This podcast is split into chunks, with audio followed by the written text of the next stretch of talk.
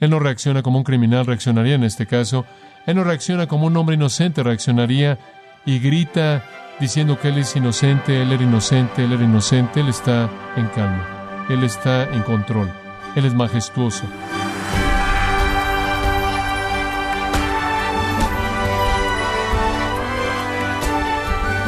Bienvenido a esta edición de Gracia a vosotros con el pastor John MacArthur.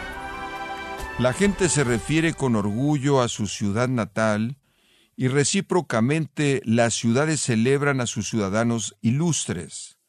Belén puede celebrar el nacimiento de Jesucristo nuestro amado Salvador, pero ¿habrá celebrado la ciudad de Keriot a su más infame ciudadano Judas? Hoy John MacArthur sigue con su enfoque en Mateo 26 y deja en claro cuál fue la finalidad de la trama asesina de Judas Iscariote, parte de la serie titulada Jesús juzgado, aquí en gracia a vosotros.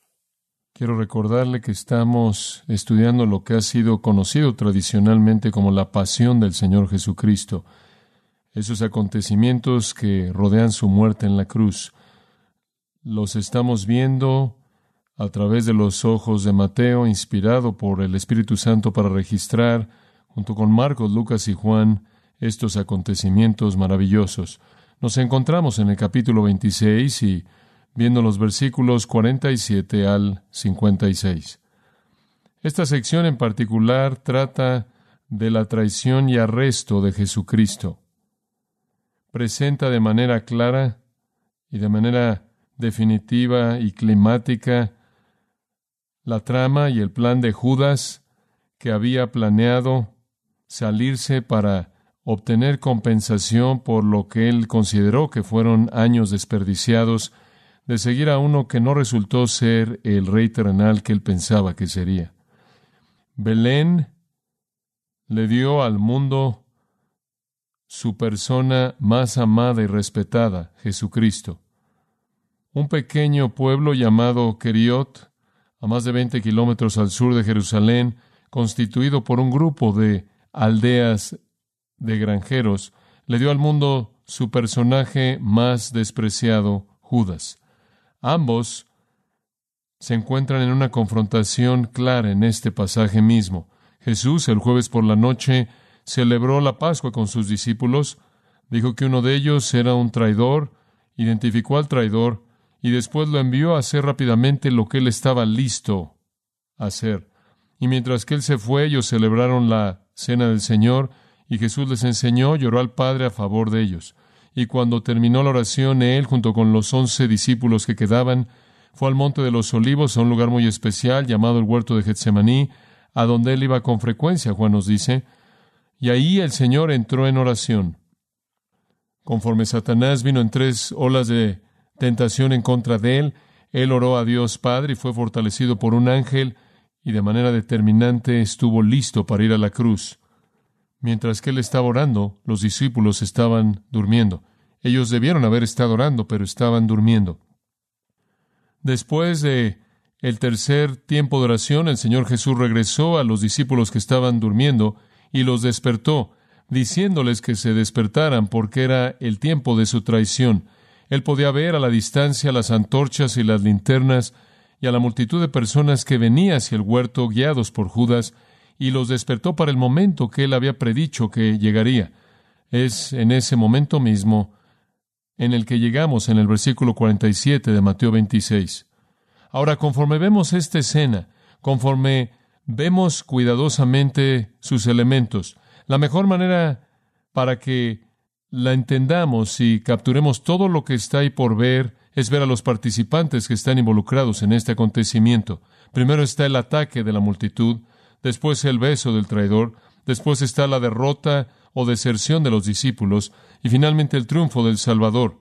Conforme avanzamos a lo largo del texto y vemos cada uno de estos, abrirá en toda su maravilla y toda su realidad electrificante, porque es una escena dramática, dramática. Ahora permítame regresar, si puedo, a donde estuvimos la última vez y comencemos con el ataque de la multitud.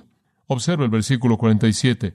Y mientras que él hablaba, Y podría detenerme ahí y decir que Él está hablando para levantar a los discípulos que están durmiendo. Están dormidos. Su sueño no es en un sentido algo que no merecen. Ha sido una semana ocupada, ha sido un día muy ocupado. Es después de la medianoche. Acaban de caminar una distancia larga y acaban de subir por un monte bastante inclinado. Comieron una comida de Pascua grande. Todas esas cosas se unen junto con su indiferencia espiritual y junto con su sentido de victoria, su sentido de invulnerabilidad, lo cual no debieron haber tenido, contribuyeron a que se quedaran dormidos en lugar de orar. Y entonces son levantados por nuestro Señor, y mientras que Él todavía los está despertando, Judas llega. Es viernes temprano por la mañana, y Jesús será crucificado antes de que el viernes se acabe. De hecho, Él estará en la tumba antes del atardecer, y entonces todo va a suceder de una manera más bien rápida en unas cuantas horas. Y entonces Judas, uno de los doce, vino, y con él una gran multitud, con espadas y palos, y Juan añade, con antorchas y linternas y armas, de los principales sacerdotes y ancianos del pueblo. Y sabemos que detrás de todo esto estaban los principales sacerdotes y los ancianos. Los judíos estaban detrás de esto, habían enlistado a la multitud, habían solicitado un grupo romano, Espeira, el destacamento romano de 600 hombres, la décima parte de una legión que vino, estaban detrás de todo. Fueron ellos quienes querían que Jesús fuera eliminado. Los romanos realmente no tenían problema con Jesús, inclusive su limpieza del templo estuvo limitado a un lugar judío muy privado y realmente no tuvo impacto en el gobierno romano, la ley romana, la autoridad romana. Jesús no pareció para ellos ser algún tipo de amenaza para el poder romano, pero los líderes judíos habían convencido a los romanos que de hecho lo era. Como dije la última vez, sin duda alguna habían tenido alguna reunión clandestina con Pilato, en la cual ellos convencieron a Pilato de que Jesús era como Barrabás, él era un insurreccionista, guiaría una revolución si no fuera enfrentado inmediatamente, y entonces enlistaron la ayuda romana. No iban a hacerlo solos, trataron eso en Juan 7, la policía del templo fue a capturar a Jesús, regresaron con las manos vacías y no iban a ser estorbados de nuevo. Esta vez enlistan a los romanos y los romanos debieron hasta cierto punto haber sido convencidos de la amenaza de Jesús a la seguridad romana y entonces estuvieron de acuerdo. Y como vimos esa escena la última vez, le sugerí que es una muy buena ilustración de la impiedad del mundo que rechaza a Cristo. Que lo que fue hecho ahí nos infunde tanto horror que no es diferente de lo que es hecho en todo momento a Jesucristo, porque todavía un mundo de personas que ataca a Cristo, por así decirlo. Un mundo de personas que lo rechaza, que no lo quiere como su Señor, que no lo quiere como su Dios, que no lo quiere como su Rey, lo ve como una amenaza. Alguien que debe ser hecho un lado, eliminado. Y sugerí que las características de esa multitud de ese día fueran estas. En primer lugar, fue una multitud injusta. En otras palabras, estaban haciendo algo que no tenía justificación, que no merecía el Señor. En otras palabras, Jesús no había cometido crimen alguno. Fue totalmente injusto llevarlo prisionero y ejecutarlo.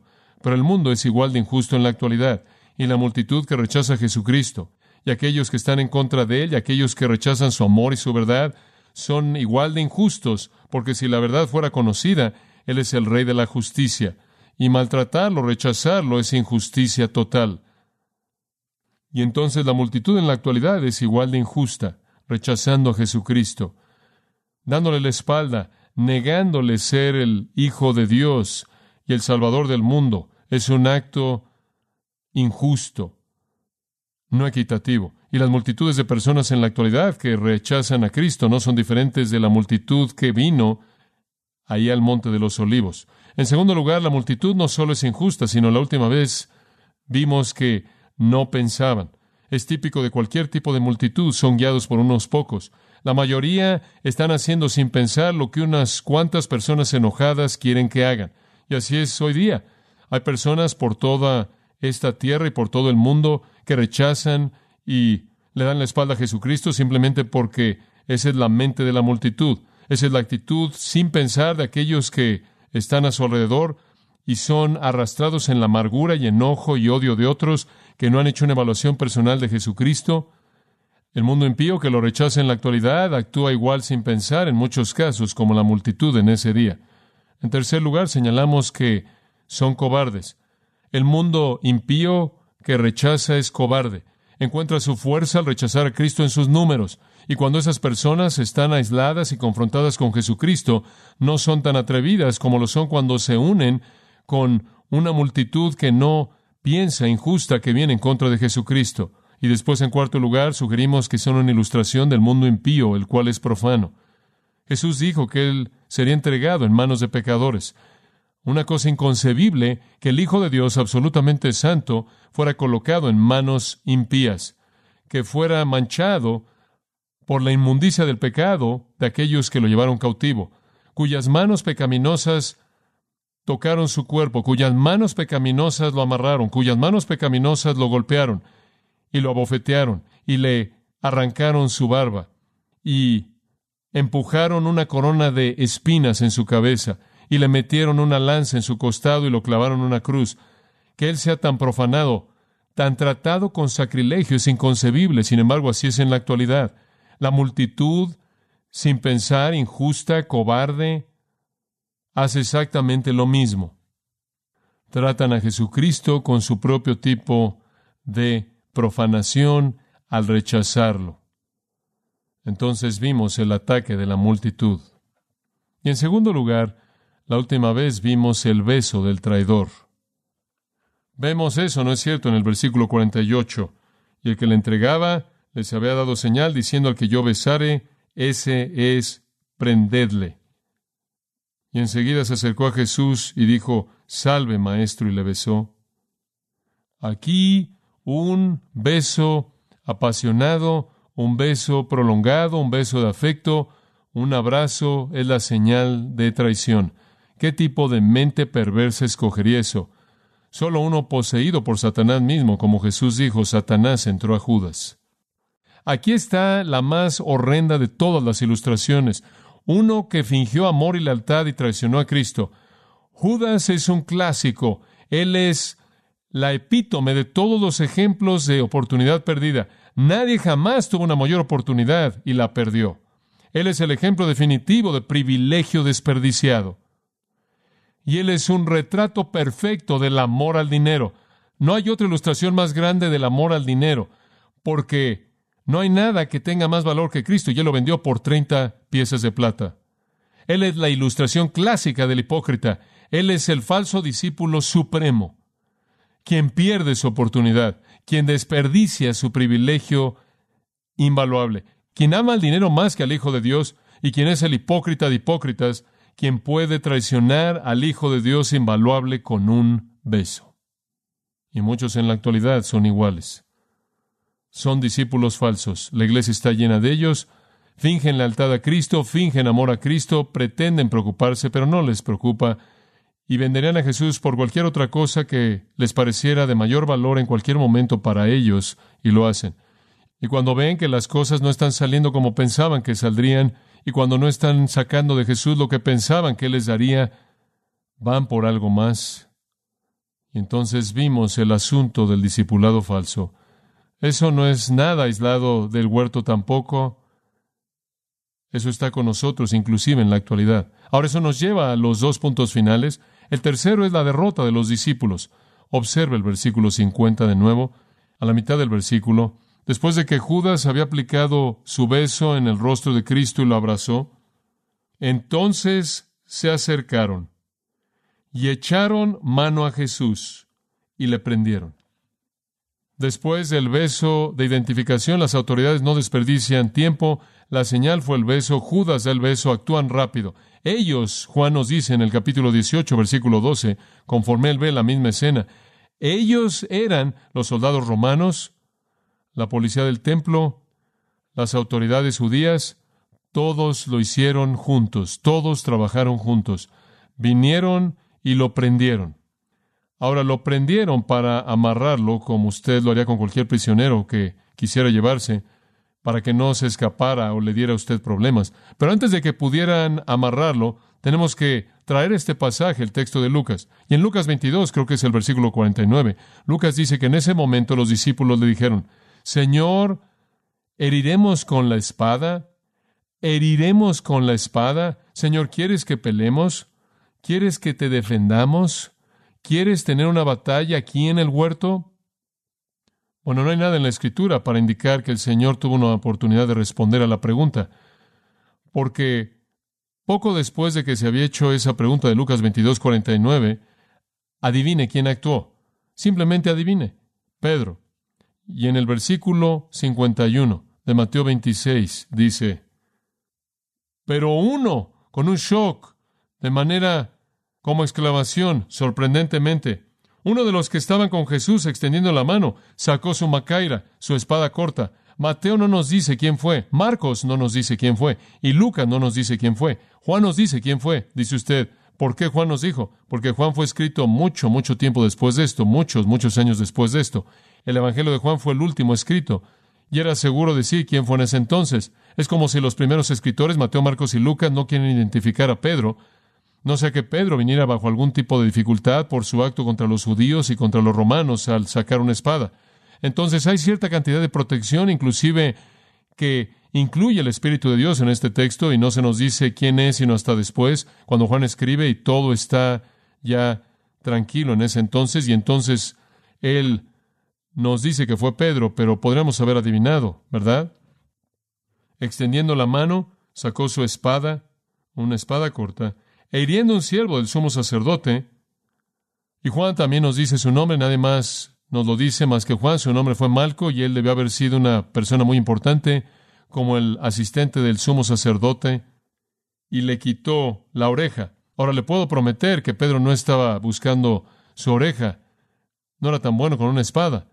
Él iba por su cabeza y él se agachó, obviamente. La idea de Pedro era simplemente vamos a enfrentarlos a todos. Este hombre era el primero ahí en la fila él acabará con él y seguirá con la multitud. Dice usted, bueno, ¿qué le dio a Pedro tal valentía? Bueno, es más bien simple. Como puede ver, cuando esa multitud entera llegó al huerto, y lo veremos en un momento en Juan 18, tan pronto como salió Jesús y les dijo, yo soy Él, todos se cayeron al suelo. Entonces Pedro tenía la idea en su mente, si me meto en problemas, el Señor de cualquier manera los va a derribar a todos.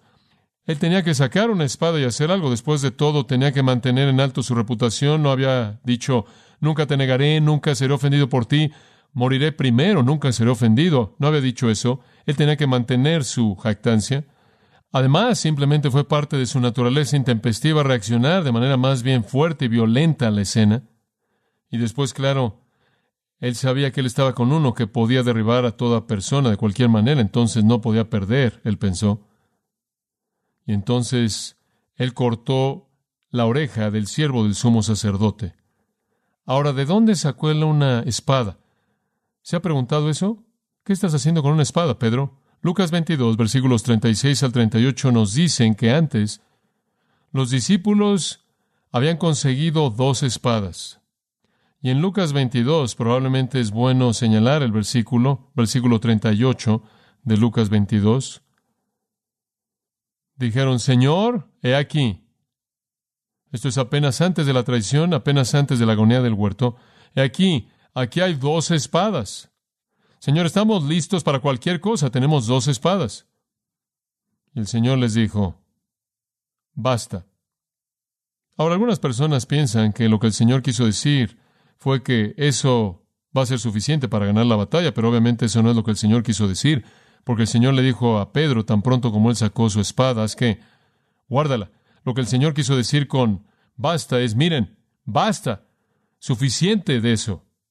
No buscamos eso. Pedro no tenía nada que hacer al tener esa espada y actuar de esa manera. Dice usted, bueno, espera un minuto, ¿acaso el Señor no había dicho que hubo un momento en el que les dije no tengan una bolsa y hubo un tiempo en el que les dije que no tomaran un abrigo adicional?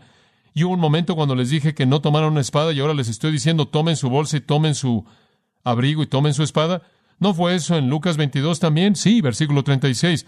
¿No estaban tomando esas espadas porque el Señor dijo que iban a necesitar una espada? Sí, pero el Señor dijo eso, pero eso no es lo que el Señor quiso decir. Como puede ver, el Señor de nuevo estaba hablando a ellos en términos espirituales y no entendieron, vieron todo únicamente en su forma física. Lo que nuestro Señor quiso decir es que iba a venir un momento cuando iban a necesitar recursos Va a venir un momento cuando van a necesitar defender su vida, pero en las palabras del Espíritu Santo, en 2 Corintios 10, 4, las armas de nuestra milicia no son que carnales, son espirituales y poderosas para la destrucción de fortalezas. Y entonces cuando sacaron esas dos espadas, él dijo, tenemos dos espadas, el Señor dijo, suficiente con eso, eso no es lo que quise decir.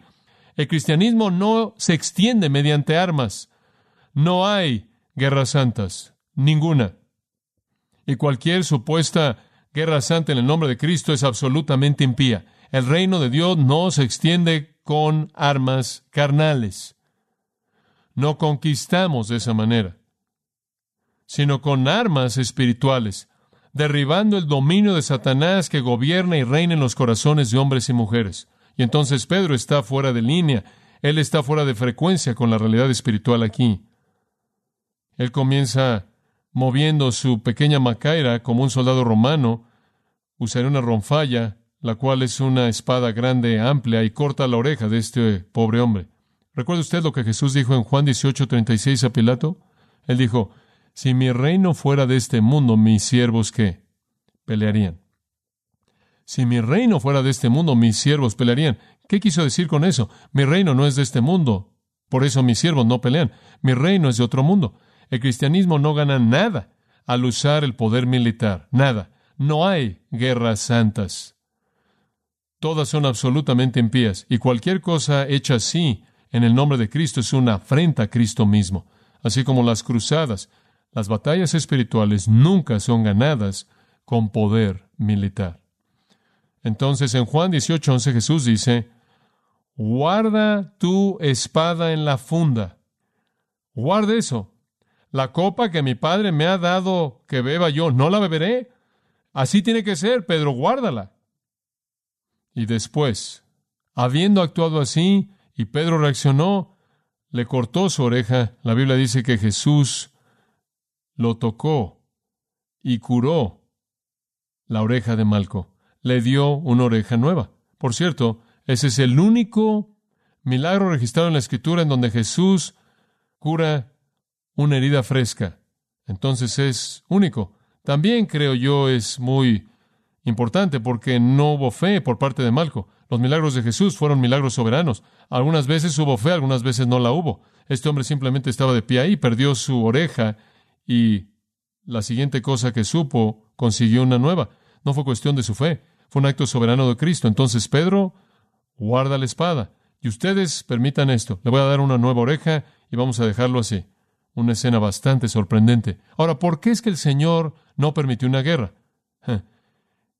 Esa, como dije, no es su estrategia. Si su reino fuera de este mundo, él pelearía. Pero él da algunas razones muy interesantes aquí, tres de ellas. Él dice, Pedro, guarda tu espada, tiene que ser así. Y aquí él da tres razones. Tres palabras clave presentan estas razones. Palabra número uno es fatal. Fatal. Versículo 52. Entonces Jesús le dijo, vuelve tu espada a su lugar. Guarda tu espada, así como lo dijo y se registró en Juan 18, guarda tu espada. Aquí viene la razón número uno. Porque todos los que tomen espada, a espada perecerán. ¿Sabe usted lo que él está diciendo aquí? Eso no es filosofar, no, no, él no está diciendo, hombre, si vives así, te la vas a ganar. Eso no es lo que está diciendo. Lo que él está diciendo es esto. La gente que usa una espada para actos personales de violencia serán castigados con ejecución. Eso es lo que le está diciendo. Usas una espada, morirás con una espada. Escuche, eso se remonta a Génesis 9:6. Ese es nuestro Señor de su propia boca promoviendo la pena capital. Ese es Jesús mismo diciendo lo que fue dicho en Génesis 9:6. El que derramare sangre de hombre, por el hombre su sangre será también derramada. Usted mata a alguien, usted muere. Esa es la ley de Dios. Y Jesús la reitera aquí. Pedro, guarde eso. Quitas una vida y tienen el derecho de quitarte la vida. Esa es la ley divina de Dios para la preservación de la santidad de la vida humana. Romanos 13:4 dice esto, dice, el gobierno no lleva la espada en vano. Ahora, ¿por qué es que Dios le da una espada al gobierno? Usted no es golpeado con una espada, usted es matado con una espada. Y los gobiernos tienen una espada y no para nada, sino para algo, y ese algo es para usarla. Dios le ha dado al gobierno el derecho de quitarle la vida a los homicidas. Y Jesús está diciendo, si matas a alguien, tienen el derecho de quitarte la vida, vas a morir de esa manera. Inclusive el apóstol Pablo lo dijo. Cuando él fue confrontado con la ley, él dijo, si he hecho algo malo, quítenme la vida. Él estaba exaltando la ley de Dios. Si merezco la muerte, entonces quítenme la vida. Esa es la ley de Dios. Es algo inaceptable que alguien quite una vida. Pedro, no me importa si esto es injusto. No me importa si esto no es equitativo. No me importa si esto es impío. No me importa lo que es esto. Tú no tienes el derecho de la venganza personal, porque si tú quitas una vida, tú pierdes tu vida. Es así de simple. Esa es la ley ordenada por Dios. Y entonces ningún cristiano, bajo ninguna circunstancia, tiene el derecho jamás de quitarle la vida a alguien, ni siquiera por defender el honor de Jesucristo. Ahora no estoy hablando de defensa personal y defenderse a sí mismo de alguien que está tratando de matarlo o aquellos que lo rodean, estoy hablando de un acto de venganza violenta en contra de alguien más. Usted va a incurrir en el castigo por el homicidio.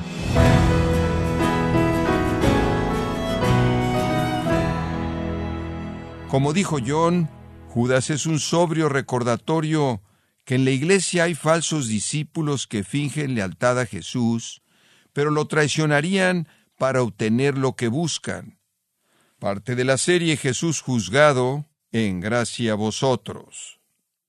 Y quiero recordarle, estimado oyente, que tenemos a su disposición el libro El asesinato de Jesús, escrito por John MacArthur, donde nos invita a revivir la conspiración y más terrible injusticia de la historia humana. Y también recuerde que puede descargar todos los sermones de esta serie Jesús juzgado, así como todos aquellos que he escuchado en días, semanas o meses anteriores, animándole también a leer artículos cristianos relevantes en nuestra sección de blogs en gracia.org. Si tiene alguna pregunta o desea conocer más de nuestro ministerio, como son todos los libros del pastor John MacArthur en español o los sermones en CD que también usted puede adquirir, escríbanos y por favor mencione la estación de radio por medio de la cual usted nos escucha en gracia a vosotros.